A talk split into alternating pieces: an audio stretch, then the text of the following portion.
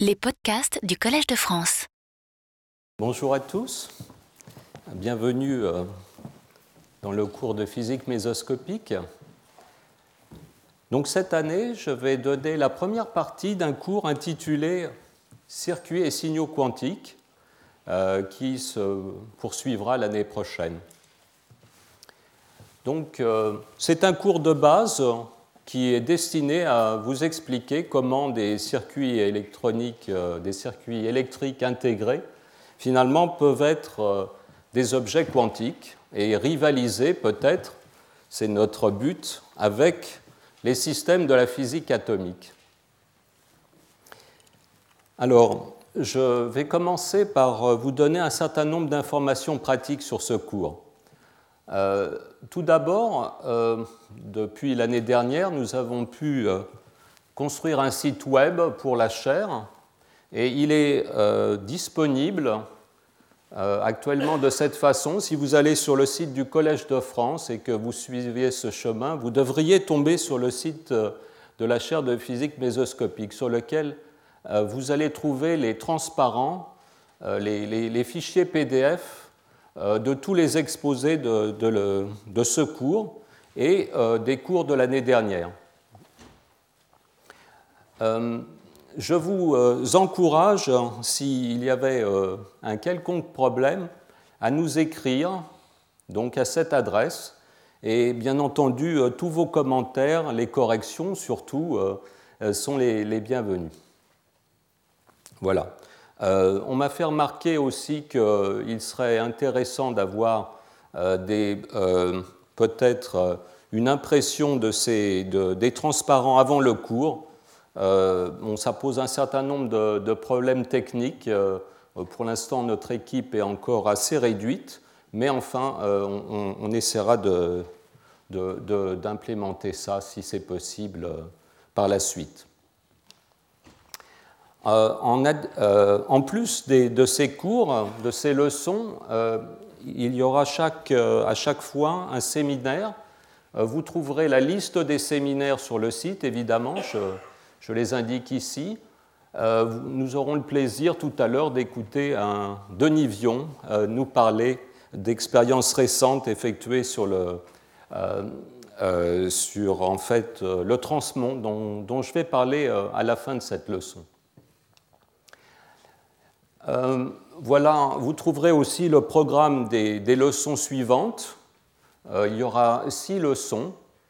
Euh, elles porteront essentiellement sur les circuits quantiques, mais traitées sur le plan du point de vue perturbatif. Donc les aspects très non perturbatifs et à la fois dissipatifs seront traités dans le cours de l'année prochaine. Mais enfin, les leçons de cette année permettront de vous donner une introduction euh, du sujet.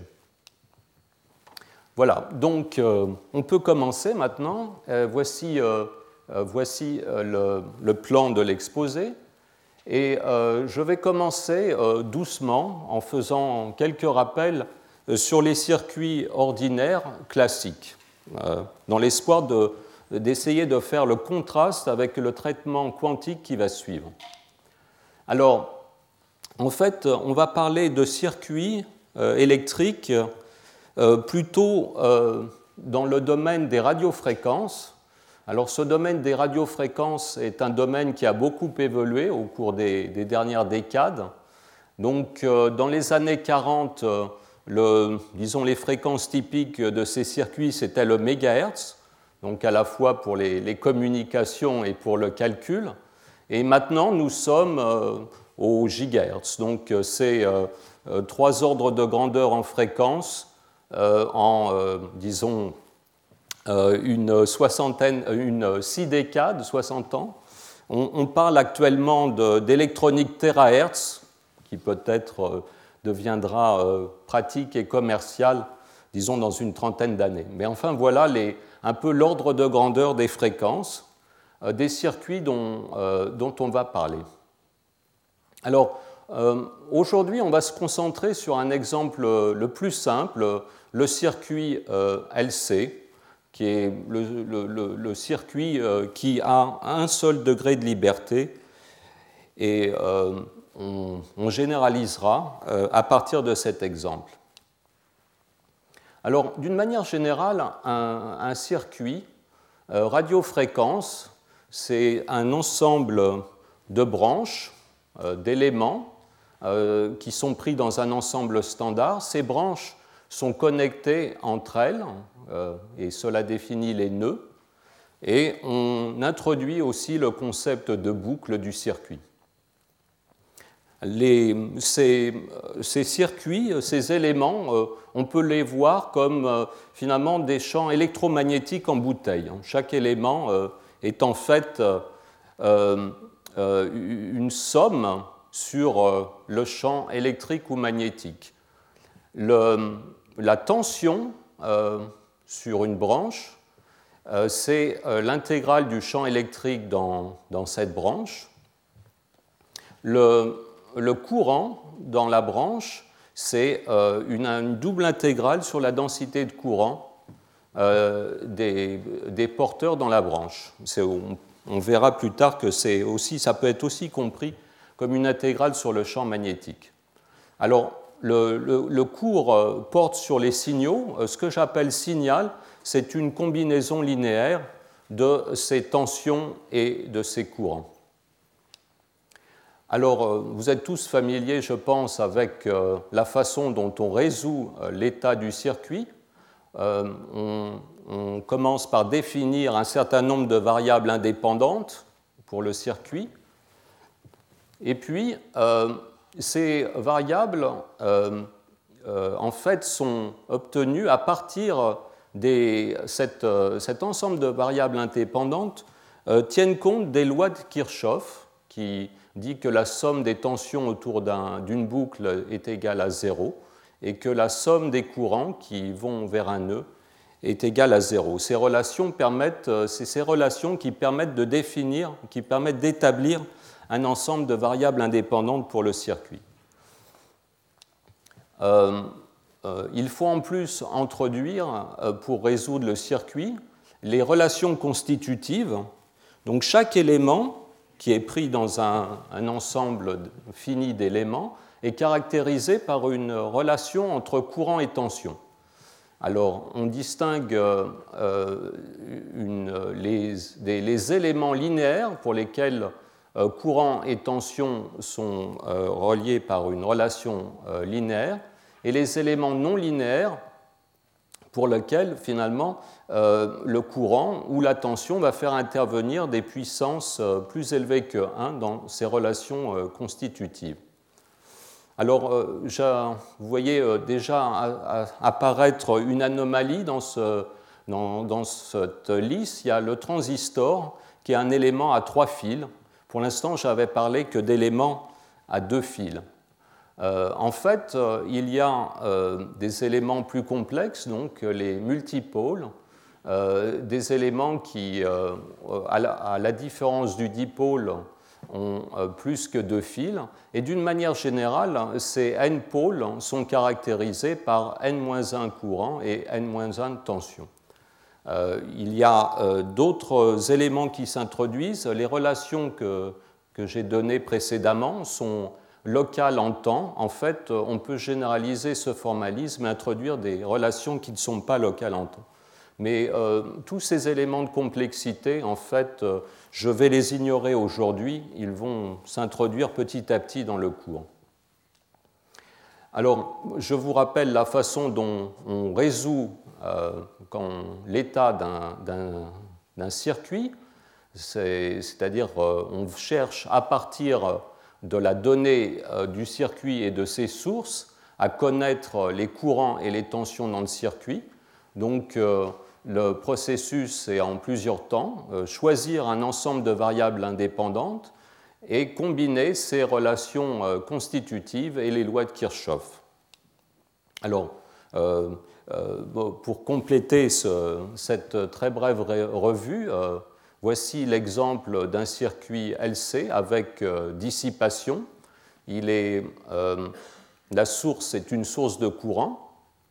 Et pour ce système, il est commode d'introduire le flux comme variable du système, le flux dans l'inductance, la dérivée du flux par rapport au temps, c'est la tension aux bornes de l'inductance. Et les différentes relations constitutives, plus le fait que la somme de tous les courants dans ces branches doit être égale à zéro, nous donne cette équation du circuit. Bon, je, pense que vous êtes euh, tous familiers avec cette façon de faire. Euh, le problème qui va nous occuper, c'est que c'est comment euh, généraliser ce traitement à un circuit dans lequel courant et tension sont des variables quantiques. Et le but de cette leçon va être de vous donner un aperçu de la façon dont ça va se passer. Alors, euh, avant de, vous expliquer comment on quantifie un circuit, je, vais passer quelques minutes à vous expliquer euh, les motivations, pourquoi on cherche à avoir un circuit quantique. Il y a toutes, euh, sortes de motivations, mais je, vais mentionner la principale. Donc, classiquement, si vous fabriquez un, circuit mémoire avec des transistors, par exemple, vous allez disposer d'un d'un registre, par exemple, dans lequel vous pouvez stocker des 0 et des 1. Et classiquement, euh, quand vous prenez un registre, par exemple, avec 10 euh, bits, vous allez pouvoir euh, disposer de 1024 configurations. C'est-à-dire que vous allez pouvoir écrire un nombre dans ce registre entre 0 et 1023, mais vous allez pouvoir stocker et travailler avec un seul nombre à la fois. Euh, quantiquement, le principe de superposition, si vous réalisez non pas des n bits, mais n euh, bits quantiques, vous allez pouvoir stocker en principe une information beaucoup plus colossale, puisque vous pouvez en quelque sorte mettre ce registre dans une superposition d'états de toutes ces configurations. Il est, très difficile de voir quel est le gain euh, que ça apporte, puisque si vous faites une mesure, en fait, euh, le principe de projection fait qu'un seul de ces nombres apparaît à la fois. Donc euh, vous avez en principe une, euh, possibilité de représentation très grande, mais à la fin, vous allez toujours n'avoir qu'un seul nombre. En fait, il est possible quand même d'exploiter ceci si vous avez un problème qui est adapté. Alors, ce problème, c'est le suivant. Supposez que vous ayez une fonction f qui euh, vous fasse passer d'un nombre, et ici je prends l'exemple de 10 euh, bits quantiques, donc euh, compris entre 0 et 1023, un nombre compris entre 0 et 1023. Donc classiquement, vous avez besoin pour stocker cette fonction, les informations dans cette fonction, en fait d'environ 1000 registres à 10 bits, c'est-à-dire 10 000 bits en tout. Et là, vous avez l'information complète sur la fonction. Quantiquement, en fait, il suffit d'avoir un registre à 20 qubits dans lequel vous allez euh, euh, rentrer cette superposition d'états qui euh, établit la correspondance entre J et f de J. En principe, les informations sur la fonction sont, là. par contre, il ne faudra pas demander il faudra pas poser une question sur cette fonction qui tiendrait en plus de 20 bits. On comprend bien que ça sera impossible d'y répondre. Mais L'espoir, c'est de trouver des algorithmes qui arrivent à extraire l'information de cette fonction et de la présenter euh, finalement dans ce registre à la fin. Donc euh, il y a très peu d'algorithmes euh, qui sont connus, qui réalisent ça, mais l'espoir est très grand d'y arriver un jour. Voilà un peu la motivation d'avoir des circuits quantiques, des circuits intégrés quantiques. Je, voudrais dire qu'un d'une façon beaucoup plus modeste, euh, ce parallélisme quantique est aussi extrêmement économe en énergie. C'est-à-dire que si vous voulez euh, stocker cette information sur cette fonction, en moyenne, vous allez avoir, euh, disons, la moitié des bits qui sera dans un état de... Il va falloir manipuler la moitié des bits et donc dépenser une énergie pour effacer le résultat précédent, pour, pour stocker le résultat nouveau. Si vous avez un registre quantique, euh, il y a euh, beaucoup moins d'énergie à fournir finalement pour stocker euh, l'information sur la fonction. À long terme, lorsque la densité d'information croîtra, c'est peut-être un avantage absolument décisif. Bon, alors, ces, motivations futuristes étant évoquées, passons à, la façon dont on va quantifier, par exemple, l'oscillateur LC. Alors, concrètement, on va fabriquer cet oscillateur en prenant un métal supraconducteur, par exemple l'aluminium, et on va réaliser euh, un ensemble constitué d'une capacité ici et d'une inductance. Ce genre de circuit euh, existe en fait en pratique. Euh, on trouve ce genre de circuit dans les filtres employés dans le téléphone portable, hein, par exemple. Enfin, dans les circuits, dans certains circuits micro-ondes. On, prend le circuit ici de façon suffisamment petite pour que, enfin, on le construit avec des dimensions suffisamment réduites pour qu'on soit bien dans l'approximation euh, des, éléments discrets, donc pour qu'il n'y ait pas de phénomène de propagation. Euh, en pratique, euh, ce que je veux dire, c'est que les dimensions du circuit vont être très petites par rapport à la longueur d'onde. on peut atteindre, par exemple, dans, une fraction de, millimètre, ces valeurs pour l'inductance et la capacité et euh, avoir une fréquence de, quelques gigahertz pour la fréquence de résonance. Alors la supraconductivité ici intervient de la façon suivante. On veut un système extrêmement peu dissipatif. La mécanique quantique et dissipation ne font pas bon ménage. Et euh, ici, euh, en fait, l'aspect supraconductivité est surtout utilisé pour avoir un, circuit électronique dans lequel on va pouvoir traiter euh, le fluide électronique comme euh, un fluide euh, incompressible, non dissipatif. Tous les aspects subtils de la supraconductivité n'interviennent pas ici. On a finalement un ensemble d'électrons caractérisé par un, seul degré de liberté qui est la, position finalement du centre de gravité de tous les électrons. C'est-à-dire qu'il n'y aura pas de, de degré de liberté interne au fluide électronique. C'est l'intérêt euh, de cette phase supraconductrice euh, où finalement tous les électrons ont été condensés en, paires et où il n'y a plus de degré de liberté interne.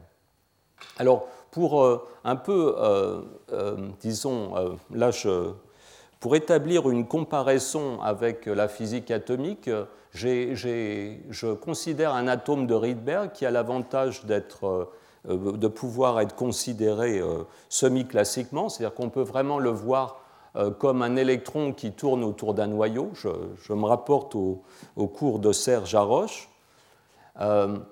disons, au même niveau de description, le circuit LC peut, supraconducteur peut être vu aussi comme un, fluide électronique qui va aller venir entre les, plaques du condensateur.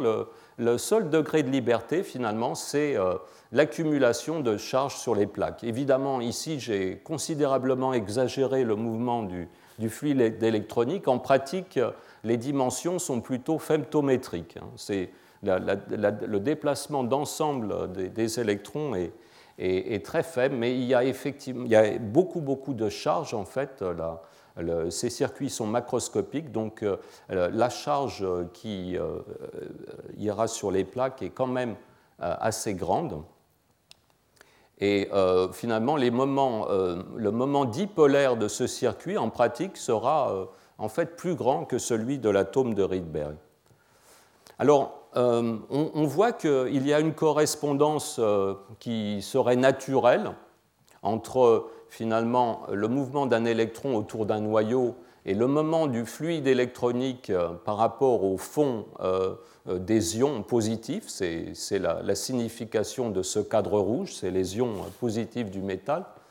On pourrait donc établir une correspondance, on pourrait dire que la vitesse de l'électron autour du, noyau, c'est le courant à travers l'inductance, et la force sur l'électron, c'est la tension aux bornes du condensateur. Ce n'est pas du tout le point de vue qu'on va adopter. Euh, en fait, ça, serait le point de vue des charges. En électrodynamique, euh, les degrés de liberté des charges et les degrés de liberté des champs sont couplés. Euh, on peut prendre soit l'un, soit l'autre. Le choix que nous faisons, c'est le choix de prendre les degrés de liberté des champs. Et dans cette optique, en fait, la, vitesse de l'électron sera la tension aux bornes du condensateur et la force sur l'électron sera le courant dans l'inductance. Donc voilà notre degré de liberté principal, c'est le flux dans cette boucle. Alors euh, voilà comment la correspondance euh, s'organise en fait si on prend un circuit euh, LC qui est l'équivalent d'un oscillateur harmonique.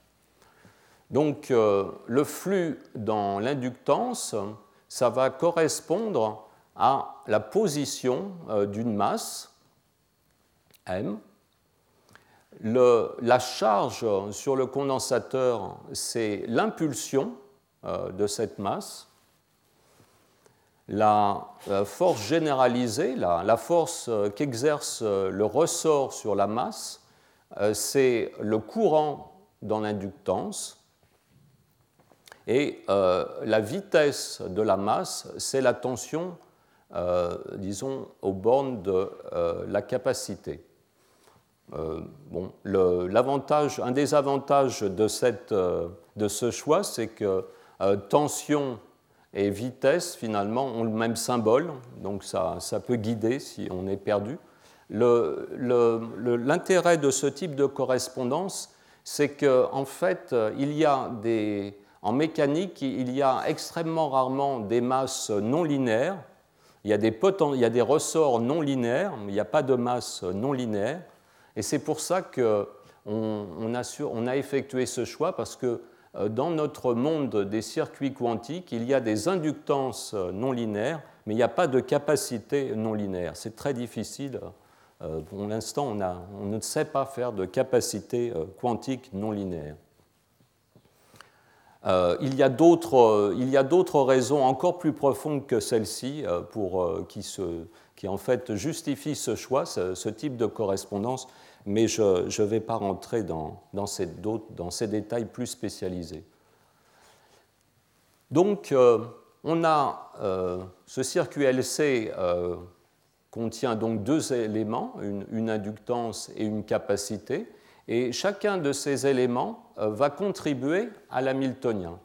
Donc, vous êtes tous familiers avec l'hamiltonien de l'oscillateur harmonique, qui, est quadratique en P et en X, Ici, pour le circuit LC, on, a la même chose. On a euh, le premier terme ici et le terme électrostatique, c'est l'équivalent du terme d'énergie cinétique. Et euh, il y a le terme euh, magnétique, correspondant à l'énergie magnétique du, du, champ dans l'inductance. Et ce terme correspond au terme d'énergie potentielle dans l'oscillateur harmonique. À ce stade, euh, cet Hamiltonien est tout à fait classique. Euh, il est simplement, c'est la fonction génératrice de la dynamique que l'on euh, que l'on obtient en considérant finalement les équations du mouvement de ces systèmes. Alors, vous, savez que l'hamiltonien engendre toutes les équations dynamiques du système, je les ai écrites ici pour le, circuit LC. Euh, en particulier, ces équations permettent de définir de manière complètement générale ce qu'on appelle un courant. Si vous avez la possibilité d'écrire l'hamiltonien pour le circuit, eh bien, vous connaissez le courant à partir de cette dérivée. Donc, le courant euh, va être défini euh, formellement comme la dérivée de l'hamiltonien par rapport à cette variable de flux. Donc ça, c'est une définition très puissante que l'on exploitera par la suite. Donc le courant n'a pas, besoin d'être défini à partir, euh, euh, disons de manière microscopiquement à partir euh, du mouvement des charges. Si vous avez une façon d'avoir l'énergie du système en fonction du flux, vous avez, le, courant.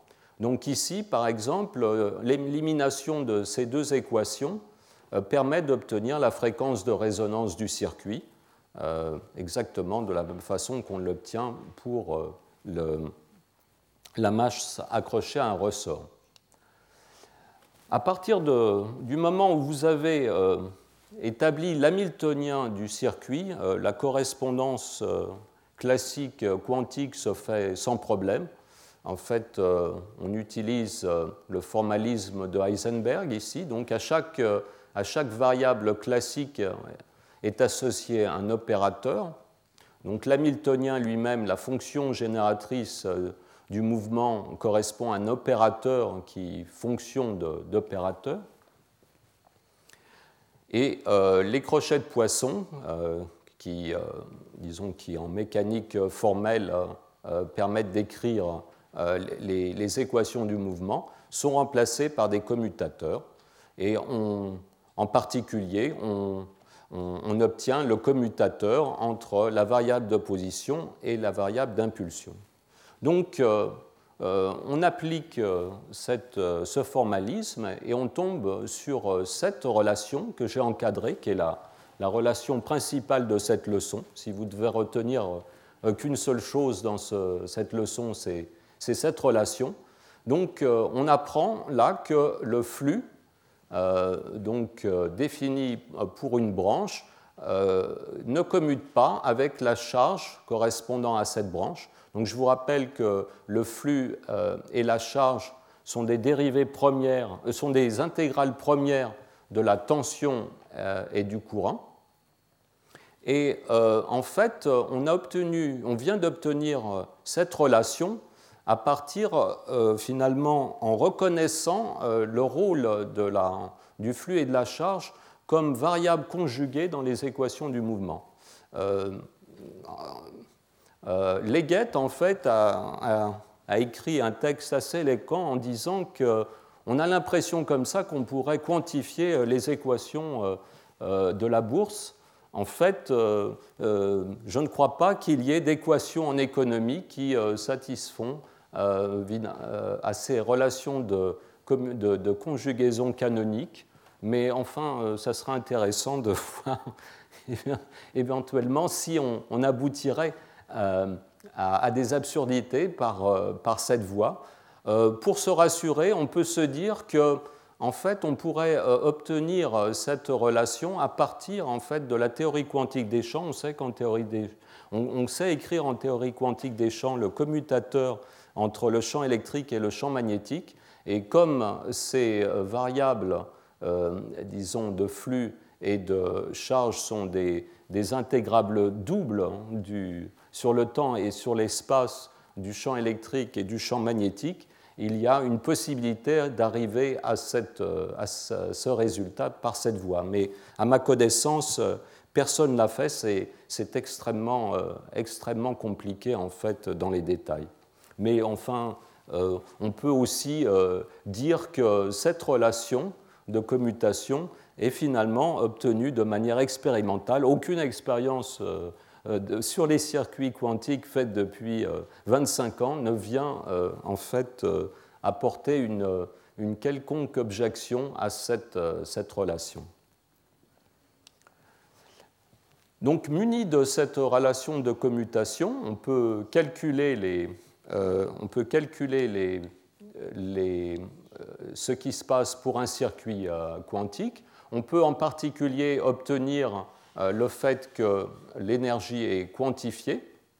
Et si on se place euh, à basse température, basse température, ça veut dire que le quantum euh, d'énergie dans ce système doit être très supérieur aux fluctuations thermiques. Et en pratique, ceci est tout à fait possible avec un réfrigérateur à dilution et donc des fréquences de circuit qui se situent dans le domaine micro-ondes on va pouvoir préparer un, état quantique euh, bien particulier pour ce circuit, qui est euh, l'état fondamental. Alors, euh, ce, qui peut surprendre, mais, finalement c'est les principes quantiques qui nous l'imposent, c'est que dans cet état fondamental, où la fonction d'onde finalement prend des valeurs, prend des valeurs non nulles pour des valeurs non nulles du flux, euh, on est conduit à la remarque que finalement euh, existent dans ce circuit euh, simultanément des courants en sens opposé, puisqu'on peut avoir à la fois des flux positifs, l'état fondamental est une superposition d'états qui, qui, fait intervenir des flux à la fois positifs et négatifs, et donc des courants positifs et négatifs. En fait, cette, cette, remarque est vraie pour n'importe quel état, disons, propre de l'énergie pour le système et ce qu'on appelle des états de photons ou des, ou des états de Fock. Donc, on introduit ici finalement ce qu'on euh, qu'on appelle un, photon dans un circuit, euh, un circuit électrique. Alors, euh, cette hypothèse de l'absence de, dissipation est importante. On peut montrer, et ceci apparaîtra plus tard dans le cours, que lorsqu'on met une résistance en parallèle avec le circuit, quand on, commence à considérer des processus de dissipation qui peuvent être de trois natures, le, circuit peut tout simplement rayonner, émettre euh, finalement des ondes électromagnétiques et perdre son énergie de, manière euh, euh, purement réversible. on peut avoir des, finalement de la, on peut avoir de la friction interne dans le circuit. La, supraconductivité peut, être imparfaite, il peut, résister il peut, exister des quasi-particules dans le circuit. Et une troisième en fait, source de dissipation, c'est que euh, ce circuit ne va pas exister de manière isolée, on va le mesurer, et l'appareil de mesure, qui va prendre de l'information sur le circuit, euh, introduit aussi euh, de la dissipation. Et cette dissipation a, pour, disons, résumer une situation qui peut être parfois complexe, cette dissipation pour l'oscillateur harmonique conduit à un élargissement des niveaux en fait, euh, l'élargissement des niveaux est proportionnel au numéro du niveau et fait intervenir euh, le facteur de qualité du circuit. Euh, ça, c'est pour satisfaire le principe de correspondance. En fait, ce circuit ne peut pas, dans une expérience où on va sonder le circuit en l'excitant, on ne peut pas, en fait, mesurer cette quantification de l'énergie on, peut le faire si on mesurait euh, la chaleur spécifique du circuit, mais ça c'est une expérience euh, très, très, euh, très délicate qui n'a pas, été, pas été encore réalisée. Donc c'est ça le problème de l'oscillateur harmonique, c'est que toutes les transitions entre niveaux sont dégénérées. Donc si vous excitez le circuit en envoyant une onde micro-ondes, vous aurez en fait, euh, partant de l'état fondamental, vous allez peupler euh, tous les états. Vous n'allez pas pouvoir euh, passer sélectivement de l'état fondamental à un des états de, photons dans cette parabole. et ça, c'est parce que ceci, cette dégénérescence se produit parce que pour l'instant, on a considéré un système parfaitement linéaire. Alors, pour, faire, euh, pour que la mécanique quantique se révèle pleinement, il faut un élément non linéaire dans le circuit. Il faut, euh, par exemple, que l'énergie potentielle soit tout sauf une parabole. N'importe quelle, euh, courbe peut, peut suffire, peut, être correcte. Il faut éviter la parabole. À ce moment-là, on lève la dégénérescence entre les différentes transitions et on va pouvoir adresser sélectivement un des états du circuit.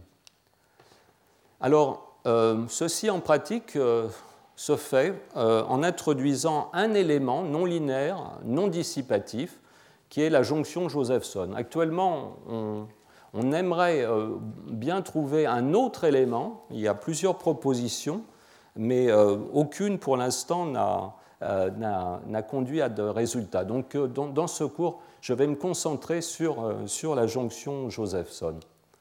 Alors, la jonction Josephson est un sandwich euh, entre deux supraconducteurs, séparés par euh, une très fine couche d'oxyde qui joue le rôle de barrière tunnel. électriquement, cette, jonction Josephson est en fait une combinaison d'éléments. D'abord, une capacité, une simple capacité, qui on a finalement euh, cette configuration ici n'est rien d'autre euh, qu'un condensateur à, plaque parallèle. Et, mais en, plus de cette capacité, on a cet élément qui est représenté par une croix, qui correspond au passage des paires de Cooper à travers la jonction tunnel. ce, ce, courant tunnel à travers la jonction correspond en fait à une inductance non linéaire. Cette inductance non linéaire est représentée dans les schémas par une croix. Peut, disons, Souvent, nous avons pensé que c'était un très mauvais symbole, parce que cette croix ne fait absolument pas penser à une inductance. Euh, mais euh, si on, voit le rôle de la jonction finalement comme un élément non linéaire qui permet de multiplier les signaux, c'est ce qu'on verra dans, la suite du cours, de multiplier les signaux entre eux plutôt que de les additionner, finalement cette, cette croix est rétrospectivement un excellent choix. Donc, euh, quelle est la relation constitutive de cet élément Josephson? Donc, euh, j'ai dit que c'était une, une, inductance non linéaire. Alors, on, définit cette inductance de la façon suivante. On introduit le flux aux bornes de cet élément, et c'est un flux généralisé. C'est euh, l'intégrale de la tension sur toutes les valeurs du temps intérieur. Donc, si on, finalement on appliquait ce principe à une self, on, verrait que cette variable phi est le, flux du champ magnétique à travers la self, mais cette définition euh, finalement étend cette définition du flux à n'importe quel élément. Donc, du moment que vous avez, vous avez la possibilité de, finalement, de décrire, de définir l'intégrale sur un champ électrique, euh, spatiale, qui, n'est rien d'autre que cette tension, vous pouvez définir ce flux. C'est une, variable tout à fait euh, physique. Donc ce flux généralisé, euh, pour une self ordinaire, va être relié au courant par cette relation où l'inductance intervient là au dénominateur. On a I égale phi sur L pour une self. Pour la jonction Josephson, c'est bien ce qu'on a pour des petites valeurs du flux, mais lorsque le flux augmente euh, et prend des valeurs qui de l'ordre du quantum de flux, euh, h bar sur 2e ici, eh bien, euh, la relation s'incurve et en fait devient sinusoïdale. En fait, on peut voir cet élément Josephson comme un, élément maximalement non linéaire. Pourquoi maximalement non linéaire Parce que euh, finalement, lorsque la tension devient très grande, eh bien, euh, ou le flux, disons, devient euh, très délocalisé sur cet axe, eh bien, finalement, la jonction devient un peu comme un circuit ouvert. Donc, vous passez en fait d'un état de, conduction, ici, dispersive, hein, puisque c'est le courant qui est relié au flux, à la tension, mais euh, finalement, pour les grandes valeurs de la, de la, euh, de la tension, eh bien, finalement, euh, vous avez une annulation complète de l'effet. Donc l'échelle, l'échelle, il y a deux échelles pour cette jonction Josephson, cet élément Josephson, une échelle de flux qui est donnée par le, quantum de flux, qui, est l'échelle de variation finalement de l'inductance euh, par rapport au flux. Et puis, il y a aussi une autre échelle, une échelle en courant, le, courant critique et le courant maximum qui peut passer par la, dans la jonction. Et euh, ce courant euh, critique, I0 ici, en fait, peut être relié à deux autres grandeurs qui, expriment finalement la même information. L'inductance effective de la jonction Josephson, qui est l'inverse de, cette pente à l'origine dans la relation, et on peut aussi donner la même information sous la forme d'une énergie, l'énergie Josephson, euh, qui est l'énergie euh, emmagasinée dans cet élément euh, lorsque le, flux atteint la valeur qui maximise le courant. Donc, en, en, suivant une procédure analogue à celle que j'ai évoquée pour le circuit LC, on peut écrire l'hamiltonien euh, d'une jonction euh, Josephson connectée à un circuit extérieur. Euh, je reviendrai plus tard dans le cours sur la façon dont on écrit systématiquement l'hamiltonien d'un circuit, mais pour l'instant, cette, cette, relation ne va pas vous surprendre parce qu'elle est une, simple généralisation de l'hamiltonien qu'on a écrit pour le circuit LC. ici, on a simplement un hamiltonien qui est devenu non linéaire, non linéaire en flux. donc, on a maintenant la relation sinusoïdale entre, flux et courant se traduit en une relation cosinusoïdale entre flux et énergie. Donc là, on a un terme d'énergie potentielle. Et le terme d'énergie cinétique, lui, n'a pas changé, à ceci près qu'il euh, faut faire intervenir euh, la charge fournie par le reste du circuit. La charge fournie par le reste du circuit vient en décalage ici de l'impulsion dans le terme d'énergie cinétique. Donc euh, euh, j'ai ajouté cette mention euh, ici. cet Hamiltonien est, très sérieux. Donc il y a, disons, une, disons 25 ans, lorsque ce, type d'Hamiltonien a été écrit, cela paraissait une espèce de vision de, très théorique. Euh, est-ce que finalement, euh, est-ce qu'il avait vraiment des chances de correspondre à une réalité précise, un peu comme euh, l'hamiltonien de l'atome d'hydrogène? Là, je vous ai écrit l'hamiltonien de l'atome d'hydrogène à l'ordre le plus bas. Hein. Je, néglige bien sûr les effets de spin, les effets relativistes, le fait, la masse finie du noyau. Enfin voilà l'hamiltonien de l'atome d'hydrogène avec son, potentiel en 1 sur R, R est la position de l'électron, euh, P est l'impulsion de l'électron. Le, couplage, vous voyez, euh, de, cet atome Josephson euh, se fait de manière identique à celui de l'électron dans l'atome d'hydrogène au champ électromagnétique. je vous rappelle que le, potentiel vecteur ici intervient aussi comme facteur, terme de décalage de l'impulsion. En fait, on arrive maintenant, euh, les expériences récentes euh, eh bien, euh, sont, tout à fait au niveau d'une comparaison assez honnête entre ces deux Hamiltoniens. Disons, le, le, type de précision que l'on a à partir de cet Hamiltonien pour décrire la jonction Josephson est comparable, est devenu comparable à euh, euh, la précision de ce, modèle euh, ici, ce modèle à l'ordre le plus bas pour, pour l'atome d'hydrogène. Donc on est particulièrement fier de cet Hamiltonien. Je, je, voudrais mentionner ici au passage que donc, ce terme, le terme d'énergie cinétique, ici dépend de la charge, de la capacité pardon, de, la, de la jonction Josephson. en fait, euh, il est plus commode de prendre cet Hamiltonien et de le mettre sous une forme réduite. On, va introduire la variable réduite euh, de flux, un flux euh, sans dimension qui s'obtient en prenant le flux avec dimension et en le divisant par le quantum de flux. Et on introduit ici une charge sans dimension en prenant la charge ayant passé à travers la jonction et en divisant par la charge des paires de Cooper.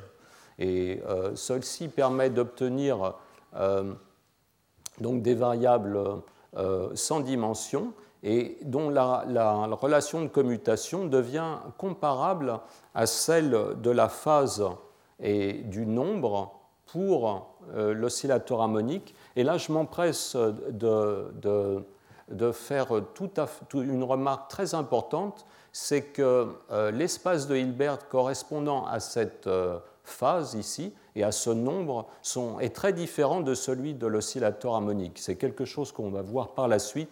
Euh, il ne faut pas, euh, par exemple, une grande différence, c'est que ce n ici peut avoir des valeurs euh, négatives et positives, alors que le nombre pour l'oscillateur harmonique, l'opérateur nombre, ne peut avoir que des valeurs positives. Donc attention à cette, euh, à cette relation. Alors, dans cette forme réduite, euh, l'hamiltonien prend la forme suivante, où en fait on, voit apparaître deux énergies qui sont sur le même plan. L'énergie Josephson, dont j'ai écrit la formule ici, je ne vais, je vais pas la commenter, on, on verra ça dans une leçon ultérieure.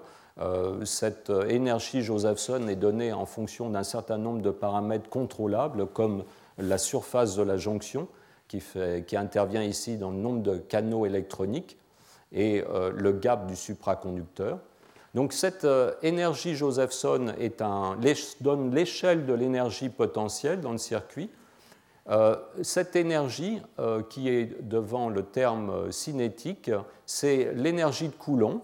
Et ici, j'ai adopté la convention que l'énergie de Coulomb correspond à l'énergie d'un seul électron sur la capacité du condensateur de la jonction Josephson. Je vois que Daniel Souris. Je, justifierai ce choix euh, par la suite. Euh, euh, vous voyez apparaître un 8, ce, choix d'ailleurs, ce facteur 2 ici, et, ce choix de, l'électron simple sont responsables pour l'apparition de ce facteur 8 en face de l'énergie cinétique.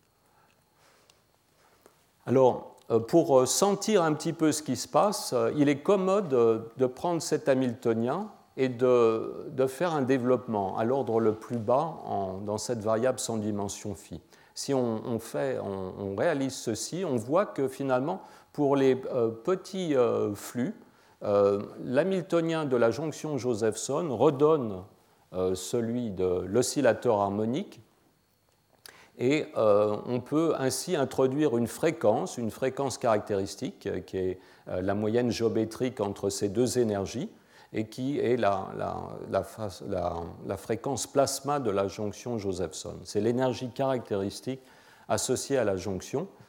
Et donc les énergies vont être des, finalement, peuvent se, se comparer à, à h bar fois cette fréquence. Euh, vous remarquerez qu'à cette échelle d'approximation, euh, si euh, cet Hamiltonien dégénère pour donner cette forme quadratique, en fait, le spectre en énergie devient indépendant de cette valeur de décalage. Cette valeur de décalage, si elle dépend du temps, va pouvoir contrôler le système, on peut exciter le système, mais une valeur continue pour n pour la charge qui passe, euh, qui est, euh, couplée au circuit, ne va pas euh, modifier le, spectre d'énergie. voilà, bon, ces équations sont très jolies, mais enfin, quand même, une certaine honnêteté m'oblige à, à, vous présenter ce qu'est une, une, jonction vraiment tunnel dans la réalité. C'est pas beau, c'est assez irrégulier, euh, donc, euh, lorsque la jonction euh, fait une surface de quelques microns carrés, c'est encore acceptable. On reconnaît bien le, sandwich ici. donc, ça, c'est un cliché obtenu au microscope électronique. On voit les deux électrodes qui se recouvrent. Il y a des électrodes parasites ici qui ne jouent pas de rôle dans le circuit, qui sont des artefacts du processus de fabrication.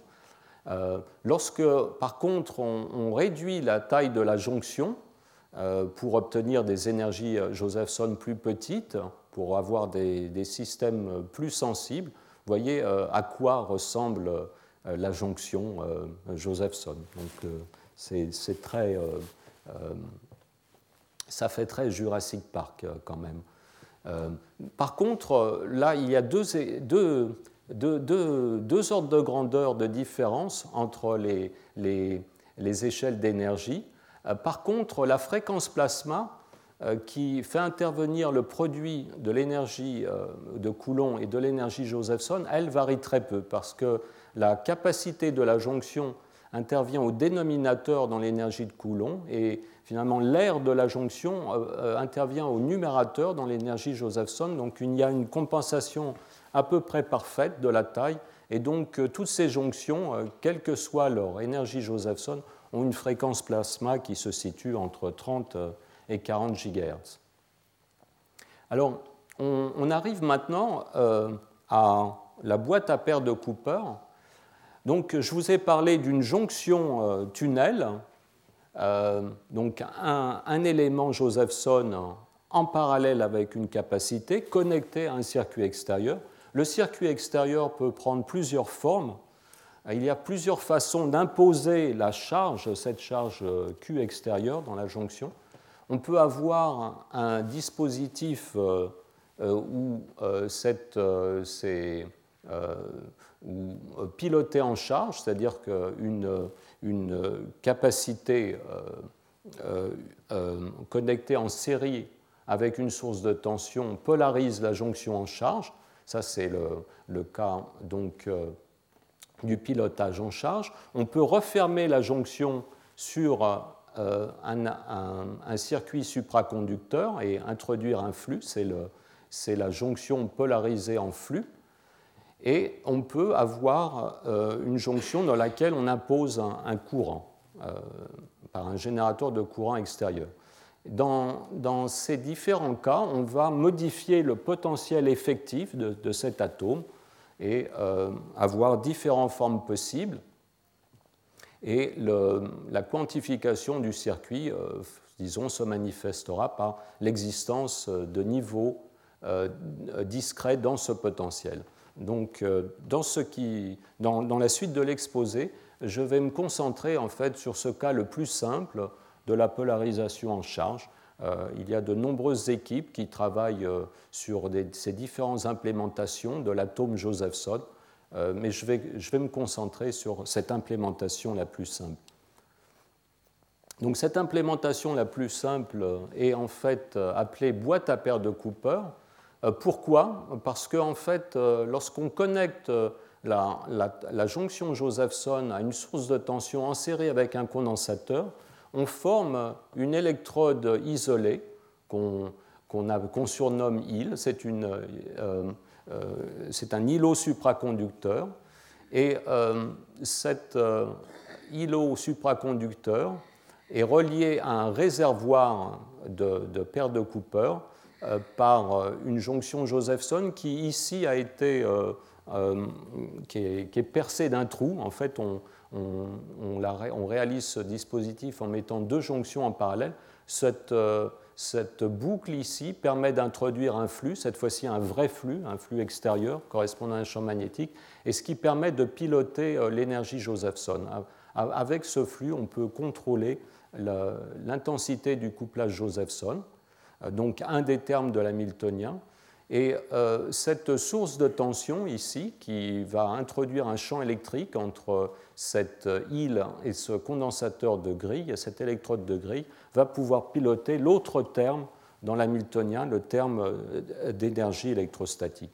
Et dans nos schémas, euh, cette, boîte à paire de Cooper est symbolisée par ces éléments. La, la, jonction de tunnel, enfin chacune de ces petites jonctions correspond à cette, euh, ce carré euh, et cette croix qui euh, représente à la fois l'élément tunnel et la capacité de la jonction.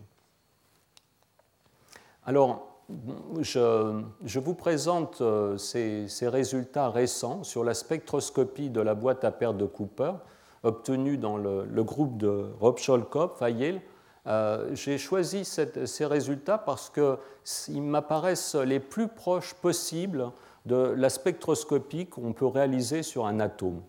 Donc, euh, c'est une expérience dans laquelle la, fréquence euh, d'irradiation a été balayée, donc ici entre, aux alentours de 6 GHz, et euh, on voit apparaître des résonances qui correspondent aux transitions euh, entre euh, quantiques dans le circuit. Donc c'est, à mon avis, la meilleure preuve expérimentale de la quantification d'énergie, enfin, disons celle qui est la, la, plus commode à présenter, comme dans une, dans une revue telle que celle-ci. Donc vous voyez, cette raie noire correspond à la transition entre le niveau fondamental et le premier niveau excité à plus basse fréquence, euh, le potentiel euh, s'incurve lorsque vous allez dans les énergies les plus hautes, donc la fréquence de transition euh, devient plus petite. Donc à plus basse fréquence, vous avez cette raie, la raie 1,2, qui apparaît, qui doit être en fait, qui ne peut s'observer que lorsque vous avez peuplé, c'est une, une raie conditionnelle, il faut d'abord effectuer cette transition ici pour peupler ce niveau. C'est pour ça que ce spectre ici apparaît en bleu. Et en fait, on peut voir aussi dans cette expérience une raie à deux photons euh, qui apparaît ici, euh, qui est en fait la transition 0,2. Euh, Donc dans cet oscillateur non harmonique, on peut induire, elles sont faibles, mais on peut introduire des transitions directes entre, disons, à deux quanta. Donc cette transition fait intervenir deux fréquences micro-ondes et s'obtient en fait sur cette trace rouge où l'intensité euh, disons, de l'irradiation micro-ondes a été euh, démultipliée. C'est pour ça que finalement cette raie ici euh, fine apparaît en fait élargie par un effet, disons, qui est dû en fait au bruit de photons dans l'irradiation.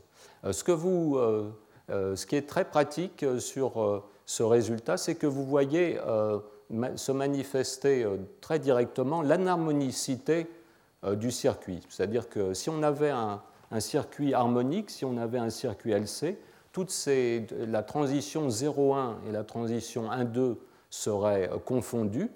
Ici, en fait, elles sont séparées par environ 500 MHz et un, petit calcul montre que finalement, cette différence de d'énergie, de, de, fréquence de transition, donc qui, qui caractérise la non-linéarité ou l'anharmonicité du système, est en fait euh, directement donnée par euh, cette énergie de Coulomb. Euh, et donc, vous voyez, l'énergie de Coulomb, correspond à une, une, fréquence relativement faible, en tout cas une énergie qui est relativement faible par rapport aux, fluctuations thermiques, cela n'a pas beaucoup d'importance puisque euh, dans cette expérience, euh, la, pureté des états est déterminée par ce, gap, en fait, cette fréquence euh, de transition entre l'état fondamental et le premier niveau excité. Donc on peut tout à fait, dans un tel système, placer la jonction dans son état fondamental et après, disons, peupler sélectivement ces différents niveaux. Euh, en fait, euh, cette boîte à paires de Cooper euh, a un Hamiltonien qui est non linéaire, mais qui se trouve à la limite de la solubilité. On peut, on peut en fait connaître, disons, toutes les énergies propres et toutes les fonctions propres en termes de les exprimer en, en termes des fonctions de Mathieu. Je vous rapporte à la thèse d'Audrey Cotet par exemple, si vous euh, voulez des détails sur cette question, euh, qui, est, disponible sur le site web euh, du groupe Quantronic.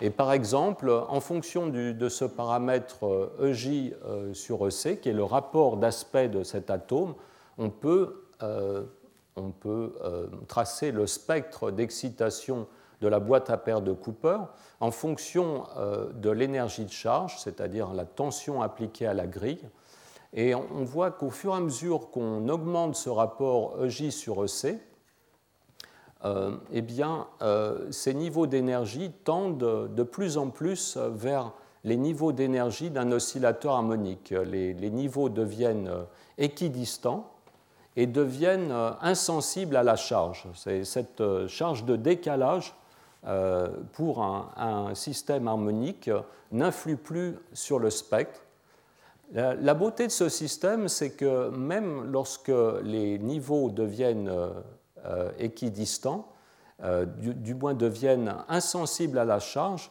euh, l'harmonicité se conserve de manière relativement bonne. les, les, niveaux deviennent extrêmement plats. En fait, l'indépendance par rapport à ce paramètre de charge et devient exponentiellement petite, c'est ce, terme ici dans euh, le facteur de, modulation de, euh, de l'énergie en fonction de la charge. Par contre, l'anharmonicité, elle, est en fait euh, faite intervenir directement cet exposant, c'est-à-dire qu'elle n'est pas proportionnelle à l'exponentielle de, ce rapport entre EJ et sur EC, mais dépend simplement de façon polynomiale de ce rapport. Donc c'est ce, ce, fameux transmont, cette boîte à paire de Cooper dans un régime où le rapport entre l'énergie Josephson et l'énergie cinétique est de l'ordre de 50, et un excellent système hein, qui est à la fois non linéaire et indépendant, euh, finalement, qui a un spectre d'énergie très, très robuste. Et euh, tout à l'heure, nous allons euh, en fait écouter un, exposé de, Denis qui va nous parler d'expériences récentes sur ce, système. Voilà, j'ai essentiellement terminé cette première leçon. Euh, je vais vous demander quelques minutes de patience. Je voulais évoquer avec vous les, questions qui vont être abordées dans les, leçons suivantes. En fait, euh, la question qui se pose, c'est que euh, c'est finalement, est-ce qu'il est, je vous ai présenté cet élément Josephson, mais finalement, est-il suffisant? Est-ce qu'on peut assembler un certain nombre d'éléments de base comme celui-ci pour effectuer toutes les fonctions disons, euh, de la manipulation quantique. Alors, le but, euh, c'est d'obtenir une situation analogue à celle de l'optique quantique, dans laquelle cette, manipulation des objets quantiques en fait, est, très mûre. Hein. C'est un sujet qui, a été développé depuis de nombreuses décades. Le, point faible de l'optique quantique, c'est que l'élément non linéaire est toujours un atome, euh, un vrai atome euh, de manière traditionnelle, maintenant un, quantum dot, ou, disons un atome euh, sur chip. le problème, c'est qu'il est difficile de, bien se coupler aux atomes. nous verrons que pour la jonction Josephson, le couplage en fait est arbitrairement grand euh, il n'y a aucune limite dans le, couplage, la force de couplage entre une jonction Josephson et un circuit. C'est le, point fort de ces circuits euh, quantiques. Euh, comme en optique quantique, une, ces, éléments permettent une construction de l'hamiltonien, du système, par un système de, type Lego. C'est ce qui est extrêmement euh, tentant, c'est le fait de pouvoir euh, finalement implémenter n'importe quel Hamiltonien, y compris l'Hamiltonien d'un système à n corps, quantique, en combinant ces éléments. Le, bon, le point peut-être faible à souligner, c'est que les atomes artificiels, comme la jonction Josephson, n'ont peut-être pas la, la pureté, non peut-être pas la reproductibilité des atomes, euh, des atomes naturels, euh, bien qu'en fait euh, ces approches finissent par se rejoindre, puisque lorsqu'on met des atomes sur un circuit, ils sont aussi sensibles aux, imperfections finalement de, ce circuit. Donc l'environnement commence à jouer un rôle très important, même pour ces atomes. Donc euh, voilà le programme, c'est d'établir euh, autant que possible un parallèle entre ces disciplines. Et en particulier, la question que je voudrais aborder, c'est euh, une question de traduction. C'est-à-dire comment on traduit le langage des circuits électriques, où on parle en termes de tension et de courant, en termes de signaux, dans le langage de l'optique quantique où on aime parler en, termes de photons, en termes de quanta échangés entre l'atome et le, champ, en termes de, processus faisant intervenir finalement des photons. Et euh, disons, ces questions, normalement, devraient nous permettre de déboucher sur une question euh, beaucoup plus générale, beaucoup très intéressante, qui est de, traiter euh, de manière très générale un, système, euh, disons, quantique, euh, dissipatif, non linéaire et hors équilibre. Voilà, je vous remercie pour votre attention. Et ces, cours, en fait, euh, sont, suivis d'une bibliographie restreinte qui, où, disons, les, différents points que j'ai mentionnés peuvent être retrouvés dans, dans les articles, disons, donnés dans ces bibliographies. Merci pour votre attention.